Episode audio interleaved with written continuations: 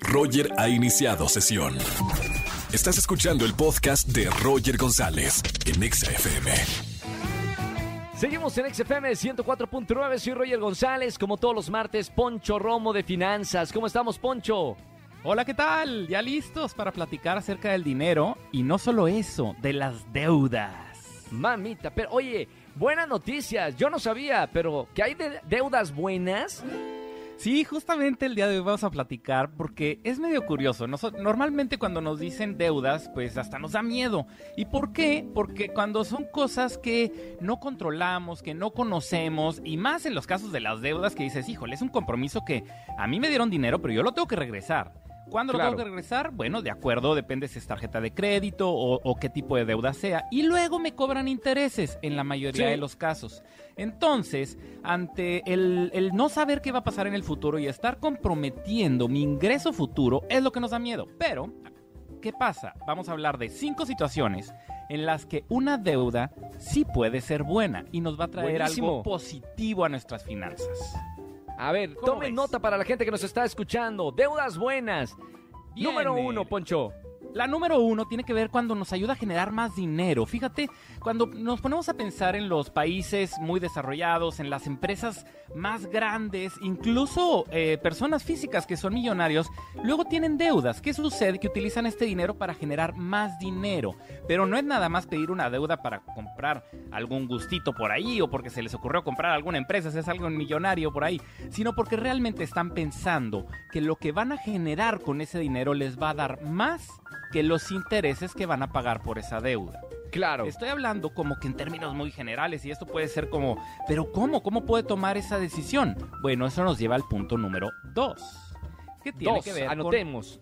Ser más productivo. Este, este no, lo vamos a relacionar con el primero de generar más dinero, pero fíjate, ¿qué pasa si yo tengo que, bueno, yo me dedico a escribir o yo soy diseñador y yo tengo una computadora que ya es muy viejita. Entonces, yo no tengo dinero para comprar una nueva, pero si yo me endeudo, compro una computadora más nueva y esa me va a ayudar para que para poder entregar un mejor resultado, entregar un mejor trabajo, entonces estoy siendo más productivo y aunque tenga que pagar esa deuda, yo con el dinero que gano por todo el trabajo que estoy haciendo, me va a ayudar para no nada más pagar la deuda, sino para generar más y que me vaya mejor. Buenísimo, queda clarísimo eso. Eh, siempre está este tipo de deudas que te va a llevar a algo mejor. Buenísimo, Poncho. Y fíjense cómo esto también se relaciona y lo vamos a encontrar un sentido bastante bueno, que es con los bienes duraderos. ¿Cuáles son los bienes duraderos? Como un refrigerador, una lavadora, una secadora, es decir, algo que nos va a durar por muchos años. Y cuando digo muchos años, no es nada más como un teléfono celular, que puede ser dos o tres o cuatro años, sino algo mucho más, como en el caso de la lavadora o el refrigerador. Por lo tanto, si yo no tengo dinero para comprar un refrigerador, pues ya no puedo quedar sin el refrigerador. Entonces me tengo que endeudar para eso.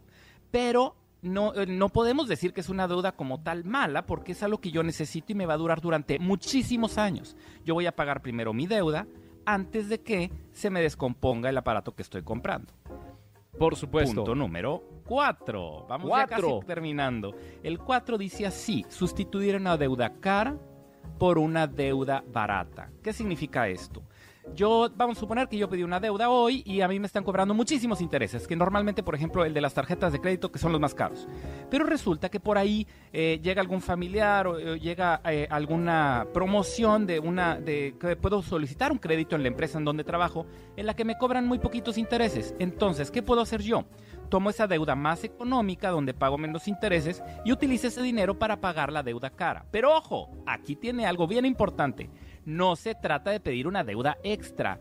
Si yo tenía la tarjeta de crédito y voy a pedir otra, pues no se trata de tener dos deudas. El dinero de la deuda más barata es para pagar la cara. Entonces, si cumplimos con eso, ya estamos bien y le podemos poner palomita que es una deuda buena. Y por lo menos ya nos quedó claro que las deudas pues no son, eh, no es para asustarse, ¿no? Eh, siempre que escuchamos la palabra deuda eh, se nos hace un nudo en el estómago, pero por lo menos ya entendemos que sí, en ciertas ocasiones, como en estos casos, hay deudas buenas. Poncho, gracias como todos los martes por la explicación. Sigan a Poncho Romo en todas las redes sociales. ¿Cómo te encontramos, amigo? Nos vemos en PM Finanzas en Twitter y también en Instagram y Facebook como Alfonso Marcelo R para tratar de perderle ese miedo al dinero. Buenísimo. Gracias, Poncho. Y hasta la próxima semana. Gracias. Buena tarde. Y buena tarde, Poncho Romo. Síganlo en las redes sociales. Escúchanos en vivo y gana boletos a los mejores conciertos de 4 a 7 de la tarde por Exa FM 104.9.